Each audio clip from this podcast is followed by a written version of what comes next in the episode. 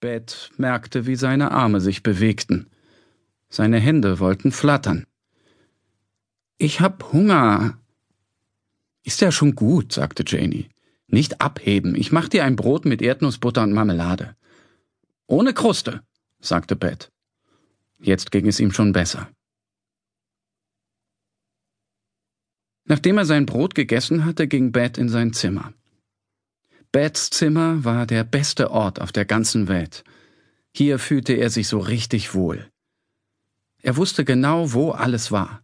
Wenn etwas am falschen Platz lag, war er selber schuld, denn in seinem Zimmer hatte außer ihm niemand etwas zu suchen.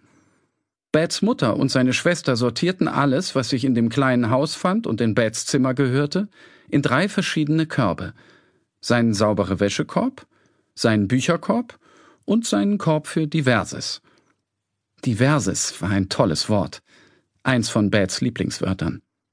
Es umfasste den ganzen Rest, und das bedeutete, dass in dem Korb für Diverses so ziemlich alles drin sein konnte, außer sauberer Wäsche, und Büchern. Wenn die Körbe voll waren, stellte seine Mutter sie in den Flur neben Bets Tür. Er nahm sie mit in sein Zimmer und packte sie selber aus. Einmal hatte seine Mutter versucht, die Sachen in seinen Kommodenschubladen neu zu ordnen, weil sie fand, er könnte ein wenig Hilfe gebrauchen. Als er deswegen so außer sich geriet, dass er nicht mal mehr sprechen konnte, sagte sie, Es tut mir leid, Beth. Aber deine Schubladen sind total chaotisch. Mützen und Hosen und Pullis, alles wild durcheinander. Ich weiß nicht, wie du da überhaupt irgendwas findest. Aber die Schubladen waren nicht chaotisch. Ganz und gar nicht. Hätte seine Mutter genau hingesehen, wäre ihr aufgefallen, dass die Strickmützen mit den Pullis und langen Hosen zusammenlagen, weil er diese Sachen immer zusammen anzog, wenn es kalt war. Shorts und T-Shirts lagen in einer anderen Schublade zusammen, weil er sie zusammen anzog, wenn es warm war.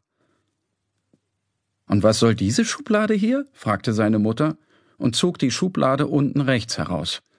Darin lagen eine Hose, ein Wollpullover und zwei T-Shirts.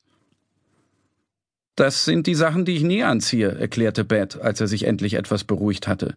Die kratzen und sind unbequem. Da schnitt seine Mutter die Etiketten aus den T-Shirts heraus, damit sie nicht mehr kratzten, und Bad legte die T-Shirts in die Schublade für die warmen Tage. Seitdem ließ seine Mutter ihn einfach machen, wie sie gern sagte. Kaum war Bad in seinem Zimmer, zog er die Tür zu. Draußen hing ein Schild mit der Aufschrift Bitte anklopfen. Das hatte Janie für ihn geschrieben, denn ihre Schrift war viel ordentlicher als seine. Janie war in allem, was man mit den Händen macht, besser als er. Schreiben, ausschneiden, Erdnussbutter aufs Brot streichen. Die Uhr verriet Beth, dass seine Mutter in 46 Minuten nach Hause kam. Sie war Tierärztin, und das wollte Beth auch eines Tages werden. Sie behandelte vor allem Hunde und Katzen, aber manchmal hatte sie auch ungewöhnliche Patienten. Einmal hatte sie einen Bussard von einer Schrotkugel im Flügel befreit. Die Kugel hatte ihm einen Knochen gebrochen und Mom hatte ihn operiert. Sie hatte die Röntgenbilder mit nach Hause gebracht und Beth gezeigt. Warum schießt jemand auf einen Bussard? hatte Beth gefragt. Glaubst du, die wollten ihn essen? Nein, sagte seine Mutter. Manchmal machen die Leute dumme Sachen.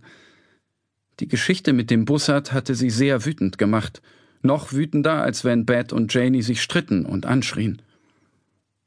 Als Beth die Röntgenbilder von dem gebrochenen Flügel sah, war auch er wütend geworden. Aber in seinem Zimmer ging es ihm gleich besser.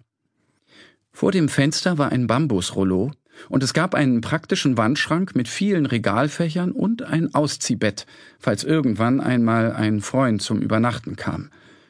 Es gab einen Deckenventilator und eine Leselampe und einen Teppich, der mit Bahnschienen bedruckt war. Beth hatte Lust, in seinem Tierlexikon zu blättern. Das tat er oft nach der Schule. Also nahm er es aus dem Regal und machte es sich in seinem Sitzsack gemütlich.